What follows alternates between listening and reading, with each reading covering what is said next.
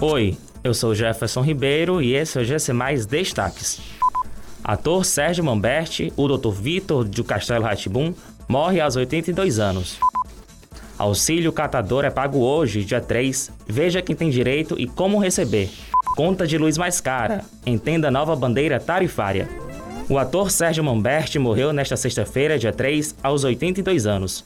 Vítima de falência múltipla de órgãos, o veterano das artes cênicas, cinema e televisão estava internado em um hospital em São Paulo desde o dia 25 de agosto, tratando de uma infecção nos pulmões e problemas renais. A informação da morte foi confirmada nas redes sociais dos familiares.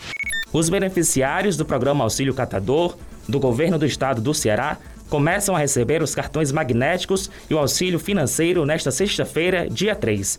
A retirada do benefício acontece nas agências do Banco do Brasil em todo o Ceará. Segundo a Secretaria do Meio Ambiente, a SEMA, os contemplados com esta entrega do benefício são os cidadãos que comprovaram a produtividade mínima mensal para realizar a triagem e a classificação dos resíduos recicláveis. Desde o dia 1, os brasileiros estão sentindo no bolso os impactos da escassez de chuvas nas usinas hidrelétricas e aumentos na conta de luz.